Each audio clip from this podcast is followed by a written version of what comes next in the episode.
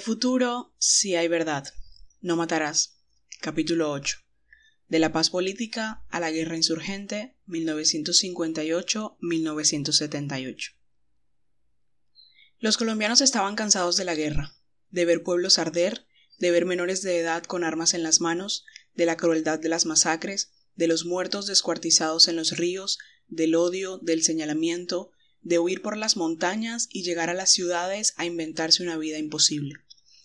Ese cansancio se expresó cuando mayoritariamente votaron sí al Frente Nacional en el plebiscito de 1957, por imperfecto que éste fuera.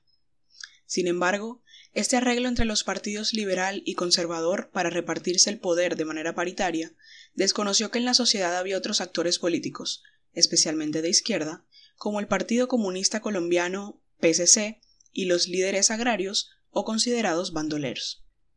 En algunos de estos sectores se radicalizó la percepción de que las armas eran el único camino para obtener las reformas saboteadas en momentos anteriores. Los ensayistas de la Comisión Histórica del Conflicto y sus Víctimas, CHCB, difieren bastante en sus lecturas sobre lo que significó el Frente Nacional.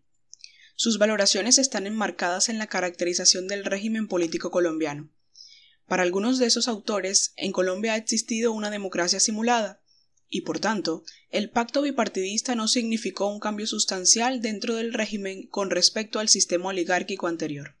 Más bien, fue un clásico pacto que unificó los distintos sectores de la clase dominante.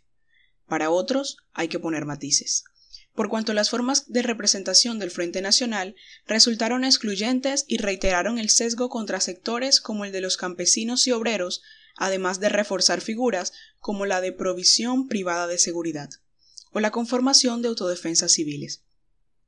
Pero el Frente también logró normalizar el, el, país y crear un Estado moderno por encima de los partidos. Además, en su interior fue menos homogéneo de lo que se ha reconocido, y aunque hubo continuidades, también hubo rupturas. De hecho, se presentó una pugnacidad dentro de los partidos y con nuevos movimientos y expresiones políticas y sociales. Luego de estudiar los diversos informes y entrevistas que aluden al Frente Nacional, la Comisión de la Verdad reconoce que éste merece ser observado desde dos perspectivas la del retorno a la democracia después de una dictadura y la de la pacificación luego de una guerra. Ambos objetivos quizá se neutralizaron mutuamente, lo que dio origen a la guerra insurgente y contrainsurgente, cuyo inicio se explica por la concurrencia de varios procesos. 1 ausencia de competencia electoral para el manejo del poder en un régimen centralista y presidencialista. 2. Reparto de los recursos del Estado de manera clientelista entre los dos partidos, dejando por fuera a los minoritarios. 3. Nueva frustración con la reforma agraria. 4. Autonomía militar en el manejo del orden público que desencadenó en represión. Quinta. Injerencia directa de Estados Unidos en los conflictos nacionales. Sexto consecuencias de la Guerra Fría que se expresaron regionalmente. Séptimo, surgimiento de una ciudadanía urbana que no estaba alineada con los partidos tradicionales y se movilizaba por derechos fundamentales insatisfechos. Octavo, fraude y corrupción. La lectura de varios sectores de las nacientes izquierdas sobre las condiciones domésticas y la influencia de lo que pasaba en América Latina y el mundo en desarrollo impulsó a varios de estos a iniciar un ciclo de guerra insurgente que buscaba la toma del poder. Otras expresiones que fueron excluidas del Frente Nacional sintieron la misma asfixia democrática, pero optaron, tanto por razones pragmáticas como ideológicas, por mantenerse en la arena política sin recurrir a la violencia. En este sentido, la opción armada fue el resultado de una democracia restringida y de matrices ideológicas que abogaban por cambios radicales y violentos de sistema. El inicio del Frente Nacional estuvo marcado por la violencia que se sostuvo durante finales de los años 50 en el sur del Tolima, Cauca, Huila y Valle, y que provenían tanto de actores ilegales, cuadrillas de bandoleros, pájaros, grupos de autodefensas comunistas y otras expresiones insurgentes que tuvieron vida efímera, así como desde las fuerzas legales.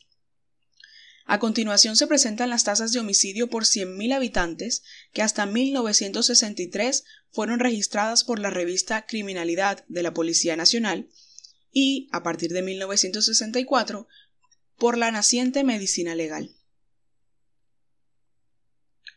En términos de actores armados, se produjo un proceso paulatino de reorganización y acumulación de fuerzas enfocado en el crecimiento y ampliación de las guerrillas en el territorio nacional. Los movimientos sociales y la izquierda también crecieron, a pesar de la represión oficial a las bases de la oposición política.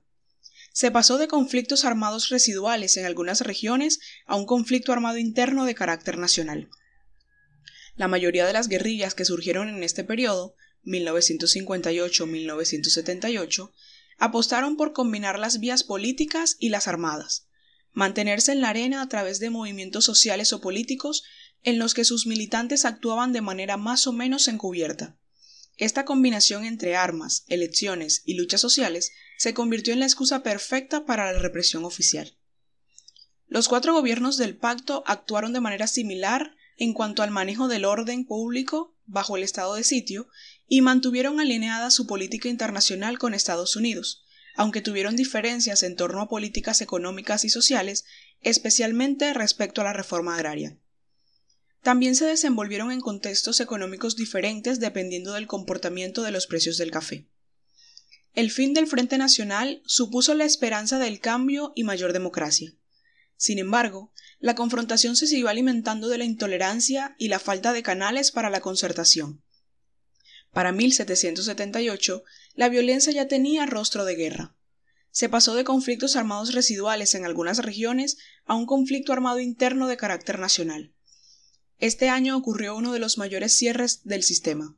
El gobierno permitió, bajo el Estatuto de Seguridad, la violación a los derechos humanos con métodos similares a los de las dictaduras que regían en el, en el cono sur. Sectores de la izquierda tomaron una decisión igualmente desproporcionada preparar la insurrección para la toma del poder. Pero en esa lucha por el poder estaba emergiendo un actor que cambió la dinámica del conflicto armado interno, el narcotráfico. Para 1982 era claro que, si no se paraba la guerra, Colombia se desangraría.